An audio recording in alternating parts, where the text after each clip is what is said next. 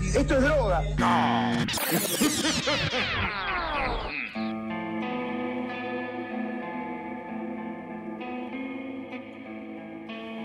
Muy buenas, buenas a todos ser oyente en esta u otras realidades. Esto es Mambo Criminal, yo soy el Muni y conmigo, como siempre, los inefables Santi Barril y Flor Cuncun. ¿Cómo andan, muchachos? Hello. Inefablemente. Inefa- ya la primera pri- palabra que dijo está mal. ¿Qué? ¿Por qué? Son inefables, aceptalo.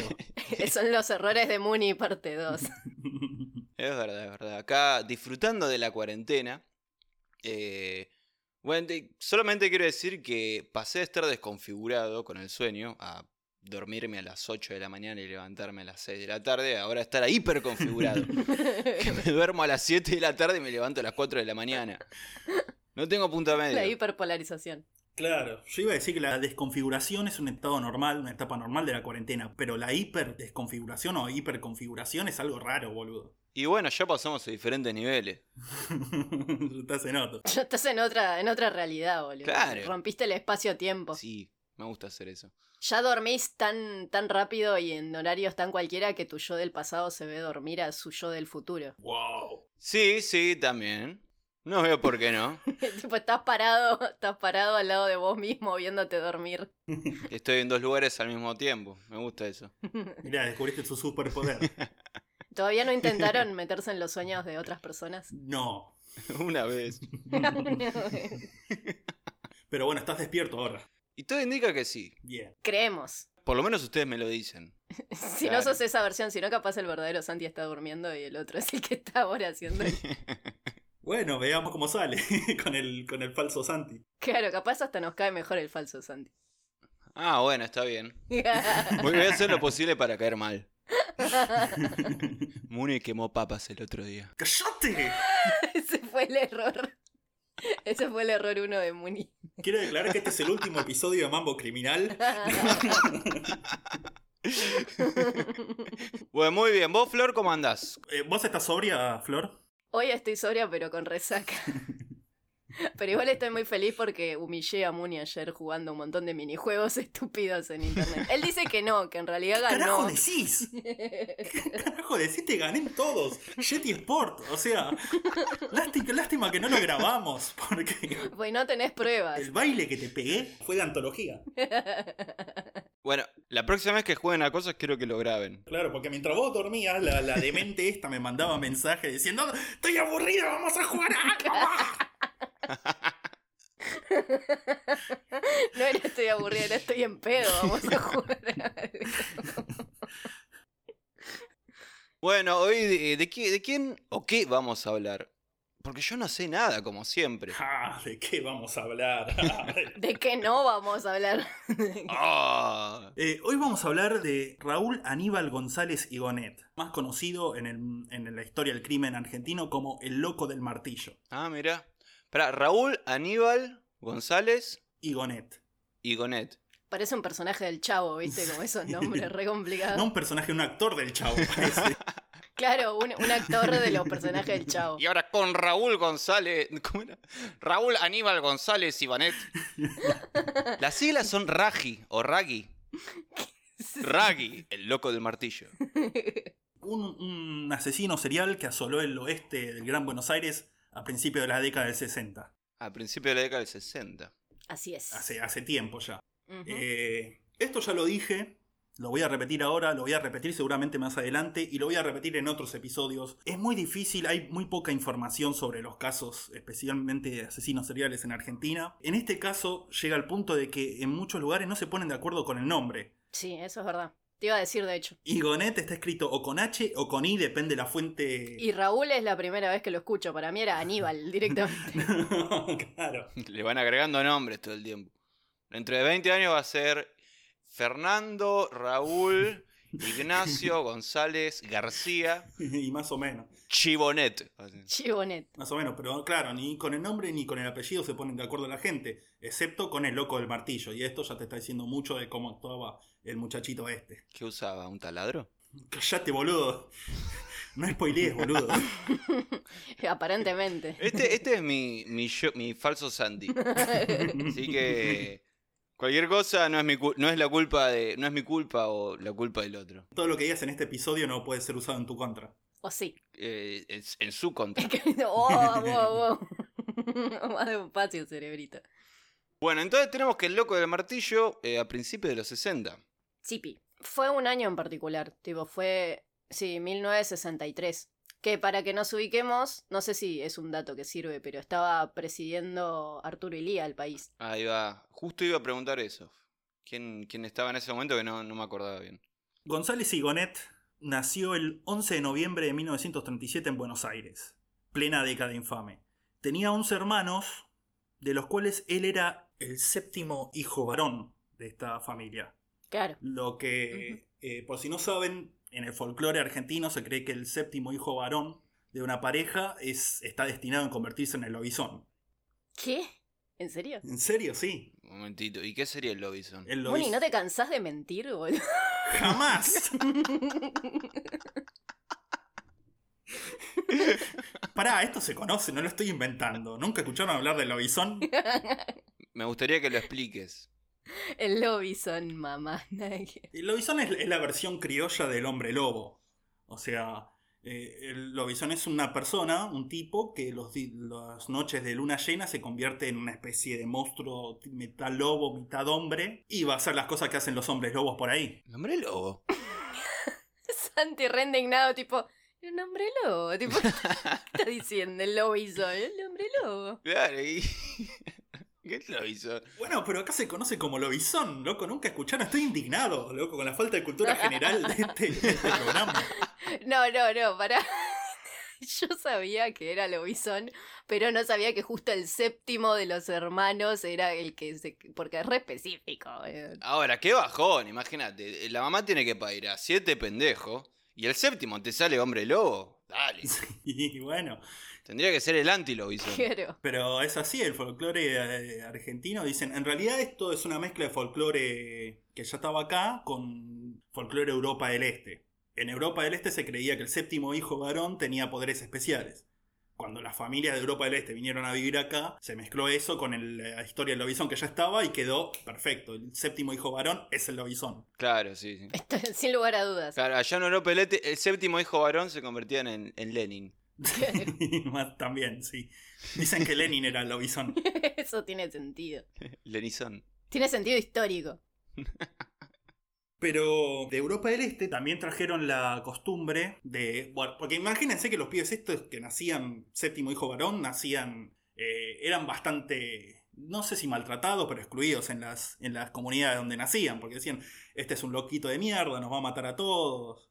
Yo me- recién me estoy enterando de esto. eh. No sabía que era una superstición real, pero... Sí, sí, sí. Está bien, compro, me gusta, me gusta. En la Rusia zarista te- había por costumbre que el zar, o sea, el, im- el emperador de Rusia, eh, apadrinara a los séptimos hijos para darle así un tipo de protección. Para hacer un ejército de hombres lobo. También. Sí, luchar contra los vampiros de Transilvania. Ujú. Ya estaba todo pensado, boludo. Pero no pensó que se les iban a revelar con el lobizón Lenin a la cabeza.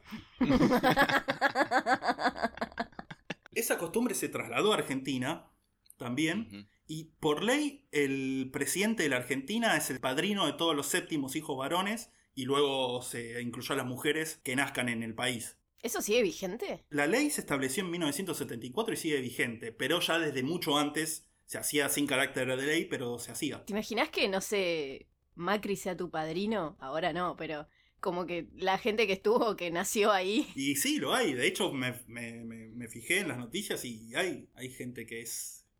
Pequeña gente que es eh, apadrinada. Pequeña. apadrinada por eh, este muchacho que estuvo hasta hace poco en la presidencia. Qué locura, boludo, por Dios. Bueno, era eh, entonces el más chico de siete hermanos varones, pero además tenía cuatro hermanas mujeres. Tenía cuatro hermanas mujeres. Eh, a todo esto lo que iba es que el chabón era hijado de Agustín Pedro Justo, un presidente no muy interesante para toda la historia argentina, pero bueno, es un dato que no podíamos dejar de pasar de lado. Agustín P. Justo. Pará, ¿no era antes vicepresidente? Porque hay un quilombo de presidentes también ahí.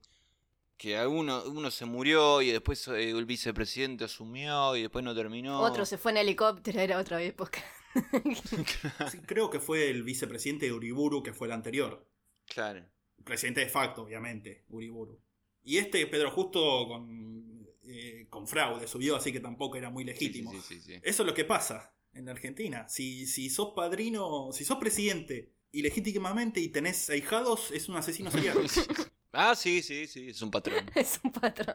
Por eso vale tanto la democracia. No por otras cosas, sino por eso. Eso es la, es la cuestión principal. Cuando era muy chico, el loco del martillo, el padre tiene la muy mala idea de quedar hemipléjico.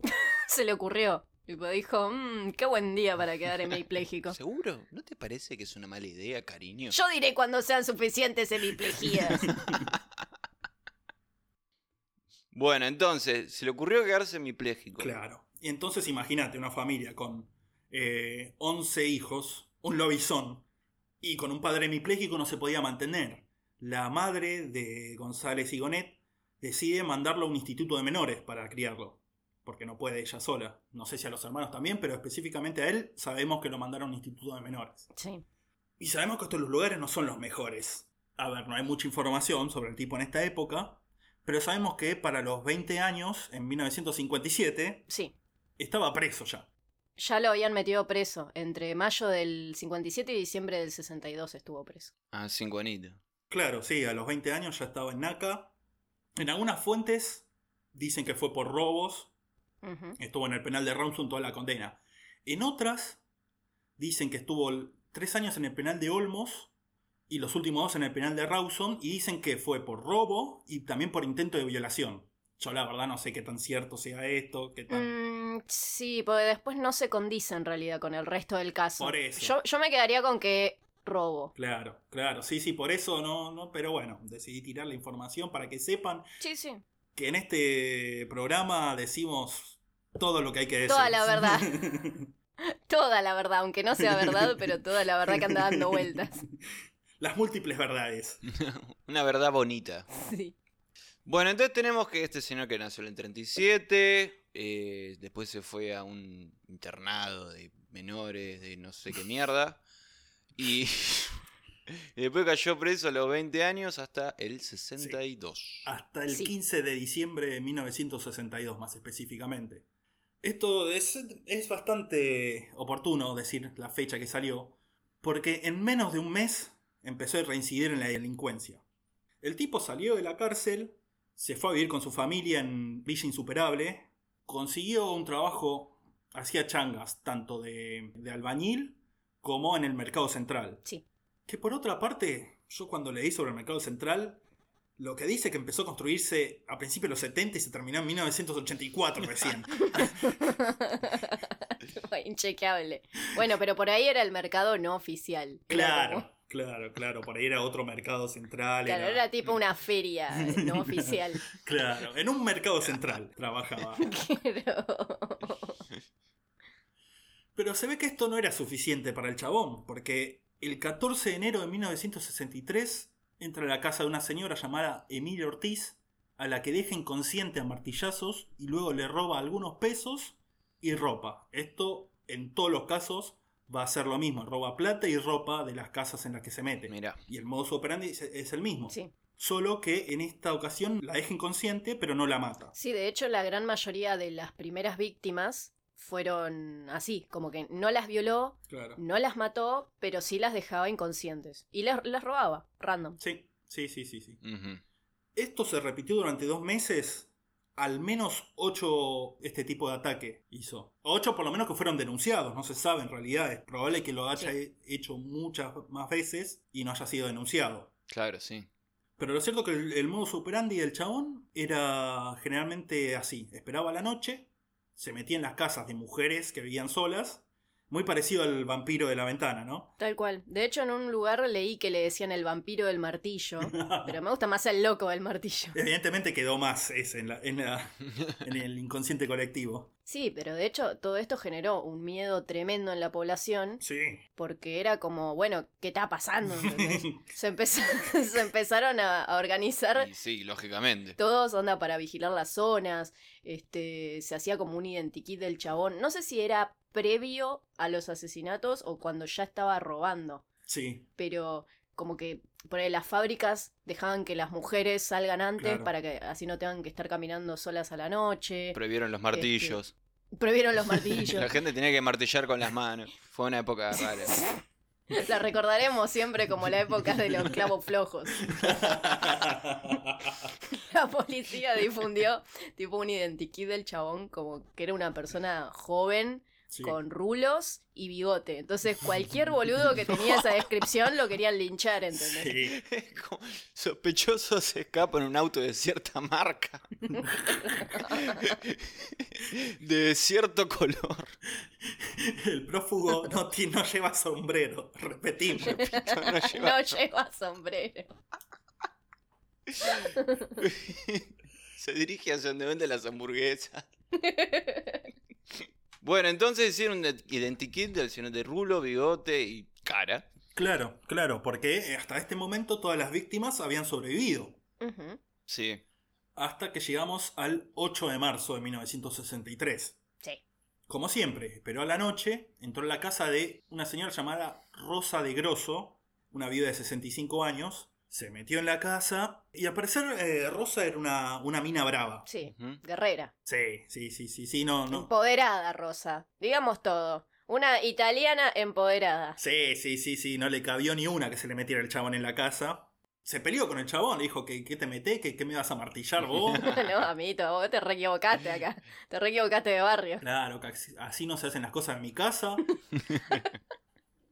Todo esto, la cuestión es que González Sigonet eh, se puso como loco con la mina esta que puso resistencia Sí. y se ensañó con los martillazos.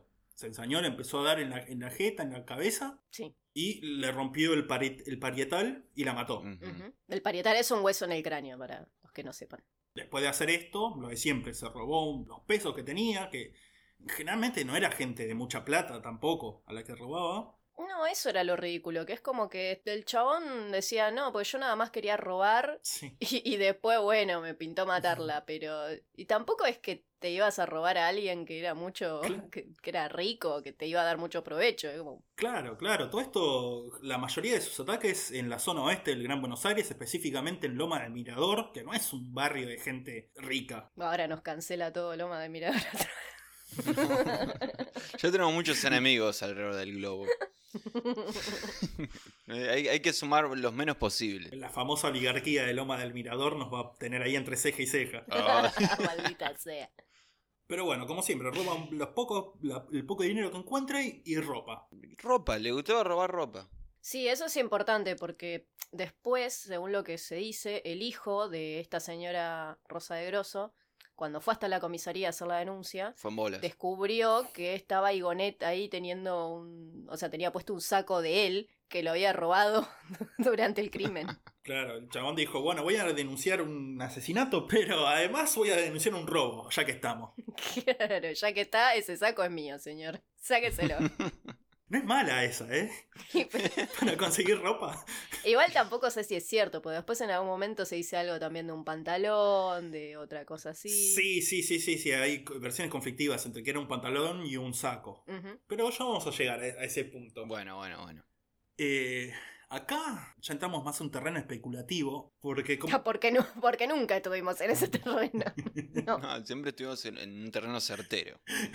claro. Bueno, pero cuando digo esto es porque es peor todavía. Ah, ok, está bien. El tema es que yo había dicho, en dos meses había hecho como mínimo ocho ataques Ujú. Y ahora entre este ataque, que fue la primera víctima mortal, al segundo pasan este Muy pocos días. no, pasan más. No, pero pocos dentro de todo, porque fue esto de Rosa de Grosso fue el 8 de marzo y después la próxima víctima es el 22 de marzo. Claro, eh, son como 14 días. Bueno, son poquitos dentro de todo. No, pero anteriormente yo había hecho más o menos el cálculo de la cantidad de ataques que había hecho y el tiempo que había pasado y hacía como un ataque mínimo, un ataque cada 6 días. Ah, sí, Sí. mirá, boludo. Entonces acá, para mí, acá es cuando craquea su mente. Algo pasa en, est- en el medio, en estos días. Es que, Entre el, ent- entre el 8 y el 22. claro, Sí. Entonces antes lo que hacía él era agarrar, entrar a una casa, robar y martillar. sí. Claro, y a los pocos días atacar de nuevo. Y a los poquitos días atacar de nuevo. Pero algo Claro. pasó, que ahora lo vas a comentar, entre el 8 y el 22. Claro, Y es que el 8 hizo el primer asesinato. Eso es. claro, claro. Entonces, Ahí va, el 8 fue el primer asesinato. Ajá. Ujú. Claro, y hubo un periodo que no hubo ataques. Acá podemos especular entonces si eh, fue porque se asustó asustó por la persecución policial que iba a desatar un asesinato, además de un robo. Si se asustó él mismo por lo que le provocó asesinar a una persona, eso pasa mucho en asesinos seriales, que después del primer asesinato tienen un tiempo en el que tienen que aceptar. Sí, es como un conflicto interno. A mí me gusta imaginarlo como, como pasa pre- precisamente en Crimen y Castigo de Dostoyevsky, que el chabón mata a una vieja y Sí, de repente todo un dilema moral. Claro, pero no solo el dilema moral de haber matado, sino que también que le gustó haber matado. Claro, por eso es como, pero a mí me gustó asesinarla, entonces hice algo bien o hice algo mal. La Claro. verdad que era una vieja rompebolas, ¿entendés? Yo necesitaba la plata. Que de hecho en Crimen y Castigo pasa por eso mismo también, le quiere robar algo. Para mí se jugó algo, para mí este es un Raskolnikov, un típico Raskolnikov. Un rascónico un poco potenciado. Porque Claro. Un poco conurbanizado, pero Claro. bueno. Ya estamos romantizando asesinos seriales, ¿te das cuenta? ya estamos comparando un asesino serial con Urbano con un personaje clásico de la literatura universal. Literatura rusa. Lo primero que dijimos cuando empezamos a hacer este podcast es no vamos a romantizar a los asesinos y ya lo estamos haciendo. Sí, pero no sé igual si compararlo con Raskolnikov es, ro- es romantizarlo. Bueno, encima de que hago un análisis nivel universitario. Oh, ulala. No, bueno, pero pasa esto. Comete el, el otro crimen el 22 de marzo del 63 y a partir de acá son todos asesinatos. De hecho, es, es- es otra cuestión. Antes no había sido ningún asesinato y al partir del primero son todos asesinatos. Tampoco es que fueron tantos, ¿no? Porque lo detuvieron al toque. No, claro, pero, fueron tres en total, pero... pero en promedio pasás de cero asesinato a 100% asesinatos en los ataques, o sea, es bastante. ¿Cómo será un 70% asesinato? Sí, el famoso 70-30. Claro, mató a un enano y un... Porque un enano no es 100% persona. ¿Cómo es eso? Ah, pará, nos van a cancelar. Ya nos cancelaron en Tucumán. Loma del Mirador, los enanos. Los enanos de Roma al mirador. Los Sí. enanos de Loma del Mirador ahora todo el sindicato en contra nuestra. Bueno, qué sé yo. Deberíamos cambiar el nombre del podcast a Canceladísimos. Mambo cancelado. No, Ma- Mambo va, va a resistir, va a resistir. Uy, tenemos amigos nosotros en Loma del Mirador, de verdad. Cada vez que lo vayamos a visitar, ahora cuando termine la cuarentena y los podamos ir a visitar, tenemos que cuidarnos de los enanos ahora ya. Ah, bueno, hay que cuidarse ahora de los enanos de Roma. Bueno, les dedicamos el capítulo a todos ellos. Perdón, pero me da risa. Así que estamos acá, en este, en este periodo que pasó entre el primer asesinato y el segundo, que pudo haber pasado todo esto que dijimos, ¿O no? o por ahí se resfrió. Claro, ¿o no? El 22 de marzo de 1963 entra a la casa de Virginia Rodríguez, una mujer, una anciana de 80 años. Yo tengo que es Virginia González, pero bueno, sí, Rodríguez González son todos lo mismo, todos lo sabemos. Yo tengo acá que es María Piturria. ¿Cómo hacemos? Ma- eh, Virgi- María Virginia Rodríguez González Piturria, de 80 años. Y adivina qué hizo cuando entró a la casa a la noche. La mató a martillazos. ¿En serio? Ah, yo iba a decir con un taladro. Yo iba a decir que se i- iba a jugar a Jet Sport. Deporte del cual soy campeón, invicto. Este. Sí, inco- inchequeable, inchequeable. Callate, borracha. Bueno. Y así llegamos al tercer asesinato, el de Muni, porque me está... No, mentira. El 23 de marzo. Al día siguiente. Literal. Ya entró en estado berserker. Esto pasa con muchos asesinos seriales que empiezan, que matan, tienen su primer enfriamiento, siguen matando y en un momento como que cada vez con menos tiempo entre asesinato y Sí, asesinato. ya le agarró el gustito. Claro, o uno al que le pasó muy famosamente esto es a Ted Bundy, Claro. que al final de su carrera asesina, digamos, este, ya salía a la calle a matar Sí, ya, Claro, sí, casi sí. sin importarle nada. ya hablaremos en algún momento de Teddy. Capaz, capaz no. Sí, sí, sí. Tal vez. Nada, en algún momento vamos a tener que hacerlo. Y sí. Así que al día siguiente, Ataca a Nelly Fernández. No sé si estamos todos bien con el nombre. Nelly Mabel Fernández. ok, Nelly Mabel Fernández. 55 años, residente de San Justo. ¿Eso es cierto o es un invento? Jamás lo sabrás, tendrás que confiar en mí. Bueno, está bien. Todo lo que decimos es cierto. Bueno, bueno, perfecto. Confianos. No, no, no confío. Hay una- un nombre es uno, un nombre es otro. Yo no entender. Ya te digo, es culpa de, lo, de, le- de la poca investigación que hay en Argentina sobre, sobre estos casos. No, y también del amarillismo, que les encanta cambiar y flashear boludeces y ponerle datos de color que nunca estuvieron. Pero bueno, anda, anda a buscar la verdad ahí, qué sé yo. También estamos en contra de eso, de, de los medios. Cancelado por los medios. Bueno, entonces, Nelly Fernández Sofovich, de 55 años, Sí, vivía en San Justo, la cagó matando a martillazo. Así lógicamente, es. lógicamente, no iba a cambiar ahora. El muchacho también le había ido hasta ahora. Entra, la caga a martillazo, la mata, se roba plata y ropa y se va. Ujú. Acá, bueno, imagínate la psicosis que hablábamos antes. Explota. Explota porque tres asesinatos, dos de ellos seguidos, o sea, en un día con diferencia del otro. Claro. Sí. Este, bueno, como dijimos, estaba el identikit, la gente como loca, tra- casi lincha a dos personas que eran parecidas al identikit que andaban por ahí dando vueltas. No tenían la culpa de tener bigote y rulo. Encima el, el identikit más random, tipo, podía ser cual, literalmente cualquier Sí. persona. Sí, sí, sí, imagínate la poca. po- No había mucha. El destacamento policial de esa zona no era muy numerosa y tenía que estar investigando tanto al asesino como tratar de contener a la gente, que no linchara a, otra- a- a un inocente. Claro. Claro, no, no era, no era tan, buen polic- tan buen policía como la de Monteros Tucumán. Oh, Boludo.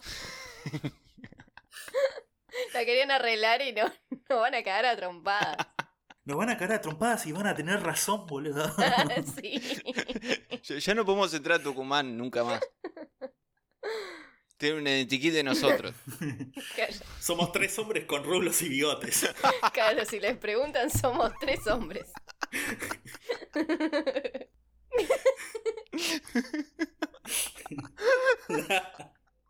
Bueno, nada, se disparó la psicosis acá. eh, empieza, llega el caso a la portada de los, todos los diarios, diciendo que hay un loco, el loco, o el sátiro del martillo, o el vampiro del martillo.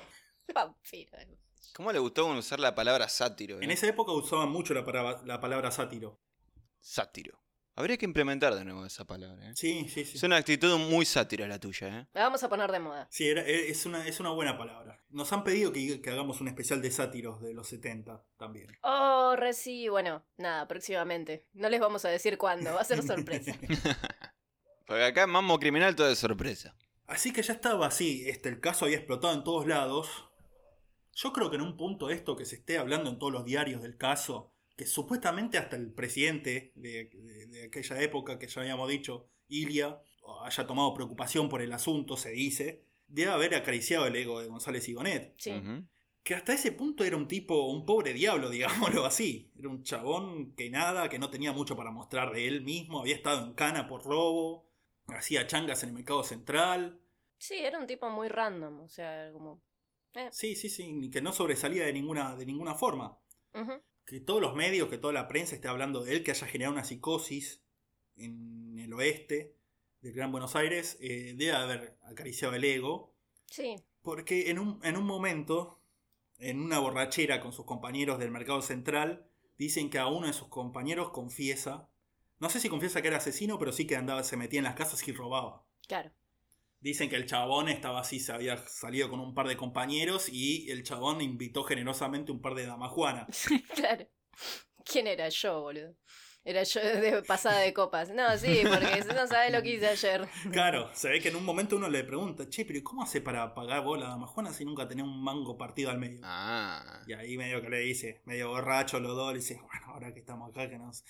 medio que me meto en casa de gente y, y robo guita y todo eso. No sé si le dijo que mataba a la gente, pero sí que entraba a las casas y robaba. Claro, fue lo, lo suficiente como para que la policía lo investigue. Claro. Claro. Al chabón al que lo dijo unió los puntos. A ver, este vive en zona oeste. Siem- siempre trae un martillo. ¿Qué? Sí, claro. Claro. Siempre tiene sangre en las manos. Es como, bueno, sí, puede ser. Tiene bigotes y rulos. Claro, sorprendentemente sí se parecía al Sí, Identikit. sí, sí, Esta vez. Sí, Creo que es la única vez en la historia que el Identikit se parece a la persona que era de verdad. Tal cual. Sí, sí. Encima no se quería sacar el bigote. Se lo dejaba igual, aunque vino en Y si todo el mundo usaba bigote, además en esa época, son más sospechosos sin bigote que con bigote. Claro, sí. Eh, la cuestión que el tipo este, el compañero de laburo, va y le, di- le cuenta a la policía. Ese amigo no te lo robo, ¿eh? Mm. Claro. Eso no son de los amigos de verdad, loco, ¿eh? Al final vos le, inventás, le invitas un vino y el chabón mira cómo te paga. La, la moraleja nunca, nunca invitar. vi. Claro, nunca regales vino a quien te trata como el loco del martillo. Mm. Así es como, el 30 de abril, ocho días después de su último asesinato, es detenido González Igonet. Hay versiones también encontradas con respecto. que dice? La mayoría de las versiones dicen que una comitiva policial fue a buscarlo en la casa en Villa Insuperable. Hay un par otras que dicen que lo agarraron en la calle, que lo estaban siguiendo. En un Ujú. momento le, le dicen, eh, deténgase, muéstrame el documento. Y el chabón se, empieza- se toma un pique, corre y lo atrapan enseguida, porque se ve que no corría muy rápido. Claro. La cuestión es que, eh, primero, como dijimos, la primera vez en la historia que coincide con el Identikit, el chabón llevaba una sevillana encima Sí. y en un baldío al lado de su casa encontraron un martillo enterrado con mancha de sangre. Ajá. Sí, hay otras versiones que también dicen que llevaba por ahí una bolsa arpillera, no sé, medio como el primer asesino de todos del que hablamos. Basta- también como un baldío, como que se repiten ciertos elementos. Pero anda a chequearlo. Sí, sí, sí. sí. A lo más del mirador anda a chequearlo. Muchos baldíos. Sí, sí, sí, sí, los baldíos, una fuerza del mal. Pero quizá la prueba más incriminatoria es de lo que hablamos antes, o el saco o el pantalón que llevaba puesto en el momento en que fue detenido, que cuando llevaron a las familias de las víctimas a la comisaría para que vean al tipo, una de ellas reconoció que tenía un pantalón o un saco que era de él, que se había robado de la casa de la madre que había matado. Claro, al- esas fuentes, o sea, la que yo encontré decía que era la hija de de Grosso, que era la primer víctima, pero esto debería ser de la última víctima, quizás, no sé. Este, cuestión que no se sabe, si era un saco, un pantalón, qué sé yo. El pantalón, en caso de serlo, era como bastante más grande de su talla, porque claro, era robado. Y bueno, ahí dijeron, ya está, es este. Claro. También hay, hay que destacar que en esa época la ropa era mucho más personal y Claro, era la medida. era mucho más cara. No era que, no sé, te comprabas un saco eh, y listo, ¿no? Era una inversión que tenías que hacer. O regalar ropa o comprar ropa era todo un, un evento. Sí, sí, era la medida, era como el traje de Mengano.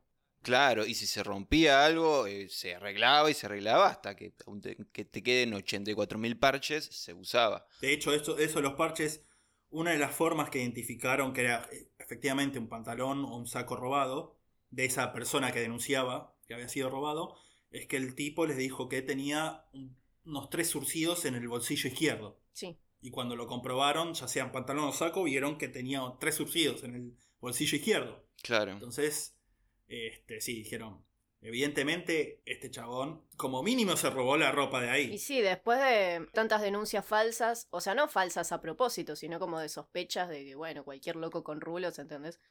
Entonces había que cerciorarse. Generalmente antes de meter a alguien preso tenés que cerciorarte. o cuestión que ahora sí, lo detienen, lo meten preso. Lo meten preso. En la comisaría, el tipo supuestamente confiesa que, ah, según lo que él le dice a los policías que lo interrogan, que él solo quería robar y golpeaba nada más para dejar inconsciente a las mujeres Ujú. y robarse las cosas. Claro. Esto entra en conflicto con que de repente no hubo ningún asesinato y después del primero fueron todos asesinatos. Tengo como un testimonio que dice eh, que el chabón dijo, no quise matar, pero estaba muy necesitado y solamente buscaba la oportunidad para llevarme algo de valor. No sé por qué lo hice. A veces me parece que yo no lo hice. Claro. Y elegía a mujeres porque eran las que menos peligro me representaban. Eso a mí, a mí me parece que a veces yo no lo hice, eso es típico de muchos asesinos seriales que dicen eso. Sí, bueno. A ver, la característica de este era que no lo negaba. Era como, sí, mira, lo hice. No sé por qué, pintó, pero sí, fui yo. ¿Cuál hay? Claro, al principio no lo negó, después durante el resto de su vida, González Sigonet dijo que él, él era inocente y que la confesión se le habían arrancado a base de torturas. Sí, en las que después no hizo mucho hincapié. Bueno, pero ¿cómo te torturaron? Eh, eh, me- No voy a hablar del tema. Claro, no doy declaraciones a los paparazzi. Por un lado, la policía, la policía de la provincia de Buenos Aires, la policía de la provincia de Buenos Aires del 60, yo no tengo dudas que torturaba. Es una acusación muy fuerte la que estás haciendo. Yo tampoco tengo dudas, ¿eh? Claro, pero en este caso, este, además todas las otras pruebas incriminatorias que apuntaban al chabón, podemos decir bastante certeramente que sí, era, era el tipo este. Claro. Bueno, la cuestión que el tipo declara que sí, después dice que no, pero bueno, ya está apresado, hacen el juicio y el 12 de abril de 1967, varios años después, porque la justicia argentina no es lenta solo ahora, siempre, claro. toda la vida, eh, lo condenan a reclusión perpetua. Que igual, acá en Argentina, por más de que te manden a prisión perpetua, es como que a los 25 años de última salís. Casi siempre. si te portás bien. Casi siempre. Claro, si te portás bien. Es como un patrón medio raro, vo- para volviendo algo para atrás, nada que ver. Es un- Me quedé pensando que es un patrón muy parecido que tienen de confesar y después decir que no, es todo mentira, o porque lo torturaron, o porque el Sí. abogado le Tal dijo cual. que le convenía, o porque sí, sí, tal sí, sí. cosa. Eh, eso como que lo vi en, en, en muchos asesinos sí. seriales. Así. Hubo un abogado, de hecho, involucrado. Hubo un específicamente. abogado, sí, que viene, viene Lionel Hotz? más o menos una especie de año en el Hotz porque lo conoce adentro de la cárcel. Eh, bueno, lo, con- lo condena a reducción perpetua en el 67, lo trasladan al infame penal de Sierra Chica, Sí. del que vamos a hablar en el futuro y lo digo en vivo para que Ujú. quede asentado y no se arrepientan y tengamos que hacer ese episodio en el futuro. Está bien, dale, sí. Bueno, bueno. Sierra Chica, Sierra Chica. Prometo que sí. Requiere investigar, pero lo vamos a hacer. en donde compartió cautiverio y se hizo amigo de Robledo Puch, Ah. otro asesino serial argentino, El buen Robledo. el buen Robledo Puch. Pasa 40 años en Sierra Chica Ujú. y lo trasladan después a un penal de La Plata para presos eh, de mayor edad y otros presos de poca peligrosidad. ¿Tenés el nombre de eso? Porque yo tengo como que, ponele, en Sierra Chica pasó unos 36 años y de ahí lo llevaron a la unidad 12 del Servicio Penitenciario Bonaerense en Gorina, que sí es en La Plata. Es en el medio del campo. Sí, en Gorina. En Gorina era. Y sí, puede ser eh, 36 años en Sierra Chica y los otros cuatro en Gorina. Ujú. Que esto es una particularidad de este asesino, porque hasta ese momento no sé si hubo otros casos que lo han superado, pero es como un récord Guinness. Sí. Fue el preso más antiguo de, de la Argentina. Sí, sí, y sí, de sí. hecho es una gran crítica social eh, a nuestro país como sistema de justicia, porque el chabón no es que estuvo preso tanto tiempo porque la cadena perpetua y qué sé yo. Ujú. Porque en realidad podés salir antes, pero como el chabón era pobre, no tenía para pagar un buen abogado ni nada, quedó ahí porque colgó, colgó la justicia en condenarlo o no. Entonces era como, bueno, quedó ahí porque no tenía quien lo saque, pero tampoco quien defina su situación. Quedó olvidado dando vueltas en el sistema penal. Es una cosa terrible. Claro, convengamos que la justicia es más justa con las clases más altas, podemos decir. Y sí, Tal cual. sí, sí, sí, básicamente es eso. Ujú. Hasta que acá en Gorina conoce un abogado que estaba preso con él. Ah, En realidad no, era un preso que estudió la carrera de derecho en la cárcel y se recibió y después salió, con el que entabló una relación y que él lo representó después. Claro. Y, y le, y dijo, fue a la justicia y dijo, este, este tipo hace 40 años que está preso, hace 20 años que tiene conducta 10, ya debería haber salido hace un montón. Sí. El chabón se llamaba Ariel García Furfarú. Cuestión que agarra y le dice, amiga, le dice a la jueza de la ejecución eh, penal de La Plata, amiga, Claudia Marengo, escúchame, ocúpate de este expediente y fíjate qué, qué pericias hay que hacerle a este tipo porque se porta de 10, es un buen pibe, déjalo Claro. salir, dale. Tiene 69 años, pero parecía 80, estaba hecho mierda. En salud estaba hecho mierda. Sí. Dicen que necesitaba o bastones o andadores para caminar. Generalmente sí, se le considera que no, se, no es más un peligro para nadie más. Ujú. Y se le da la libertad en marzo del 2006. Sí. Dicen que el chabón cuando salió eh, tuvo que pedir ayuda para abrir la puerta del auto que lo fue a buscar porque no entendía la- el mecanismo Tal cual. de abertura de los autos. Imagínate, el chabón entró en Cana, cayó en Cana en 1963 y salió en 2006 un mundo totalmente diferente. Estuvo más tiempo preso que libre. ¿sí? Lo cual me, me recuerda, no sé si vieron la película, la de la redención de Shawshank. Sí. que es de Stephen King, que lo traducen como Sueños de Libertad acá, qué sé yo. Que había un preso que había estado casi toda su vida preso y cuando lo liberan, porque ya es viejo, el chabón ya estaba completamente institucionalizado. Entonces prefería volver a la cárcel y algo así le pasó a- al loco del martillo. Olvídate. Claro, vos imaginate que el chabón en el primer viaje en auto, cuando lo van a buscar, eh, tienen que parar para que el chabón vomite dos veces. Ujú, sí. Porque se, por el vértigo que le causaba andar en auto, No solo eso, todo, todo el entorno, tipo las autopistas, los autos, las motos, las Claro. cocinas, los negocios, los semáforos, tipo todo era como, eh, dicen que dijo, me llama la atención to- todos los tipos porrudos y la poca ropa que usan las minas. la cuestión que va a vivir a la casa de una hermana, eh, muy pobres también, siguieron todos en la pobreza, lo que demuestra que el ascenso social en Argentina es una mentira. Claro. Eh, y la verdad que bueno, por ahí disfruto los primeros días de libertad, pero al tiempo le hace una nota y dice que el chabón quería volver a la prisión. Sí, sí, sí. Se sentía más seguro en la prisión, se sentía más cómodo, ¿no? no s- nunca se pudo adaptar de vuelta a la vida en libertad, que es lo que te pasa cuando estás tanto tiempo preso. Y al menos de un año eh, de estar en libertad se muere de un ataque cardíaco. Sí, sí. Y ese es el fin de eh, El Loco del Martillo, que fue el preso récord. Hasta ese entonces era el preso récord, que más tiempo había estado preso. Totalmente al pedo encima, porque. O sea, no digo que no mereciera estar ahí, pero. Qué loco la, la negligencia de Ujú. cómo hay gente que está ahí bollando porque nadie se ocupa directamente. Y el récord este recién fue quebrado por su amigo Robledo Puch hace no tanto. Claro, claro, sí, sí. Que otro que también nadie le quiere dar la libertad, porque ahí sí, no querés quedar pegado como, sí, yo soy el juez que le firmó la libertad a Robledo Puch. Claro. Ya vamos a hacer un episodio de Robledo. Tiene, tiene una re linda historia. Sí, sí, sí. Va, no, no sé si linda, pero. Hermosa, hermosa, eh, inspiradora. Ah, Después datitos que quedaron por ahí sueltos es que mm, le habían hecho tipo eh, algunas notas al chabón este y mm, como que el, el loco lo que quería hacer era salir eh, o por lo menos que lo trasladen cuando estaba en Sierra Chica, que lo trasladen a una prisión para mayores de 60. Sí. Este, quería un abogado, quería una radio para escuchar a Boquita y quería comerse un guiso ahí en la casa de, de su hermana Elsa cuando saliera.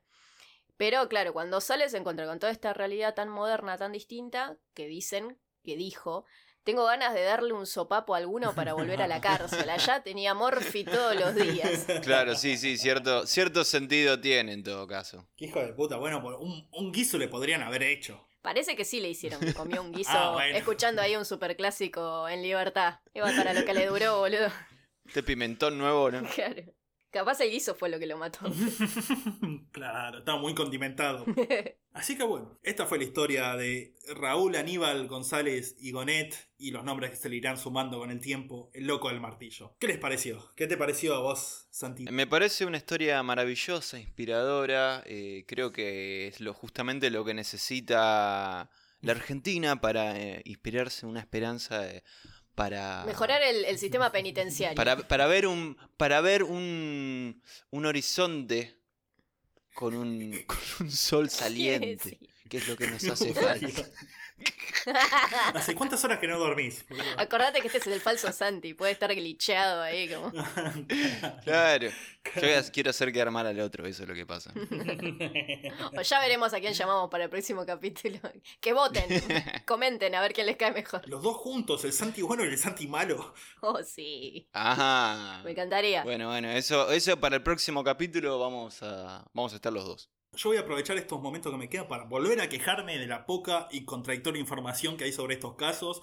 Solamente yo me mandé a hacer un podcast sobre crímenes en Argentina. Eh, estoy muy contento porque siempre me auto boicoteo. Gracias. ¿Vos, Flor, querés agregar algo? No, por ahora no. Creo que está todo. to- creo que di todos los datitos de color que quería dar. Fue. Fue lindo, lindo caso. Lindo caso.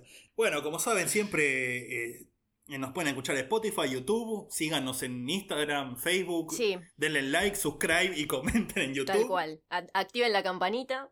Sobre todo en Instagram, síganos, porque ahí subimos toda la información, subimos fotos de, de la gente de la que hablamos, Sí. Este, les ponemos todos los medios donde nos encuentran. Síganos ahí, coméntenos, que leemos todo. Excelente. Y sigan dándonos buenos mensajes que nos llenan el alma. Ah, sí, sí, eso sí. Sí, los mensajes feos no los queremos. Som- es muy lindo cuando recibimos mensajes lindos. básicamente. Así que, dicho todo esto, damos conclusión a este episodio de Mambo Criminal y nos estamos viendo dentro de aproximadamente dos semanas, porque nunca somos demasiado puntuales. Nos vemos. bueno, chao, hasta luego, mambitos.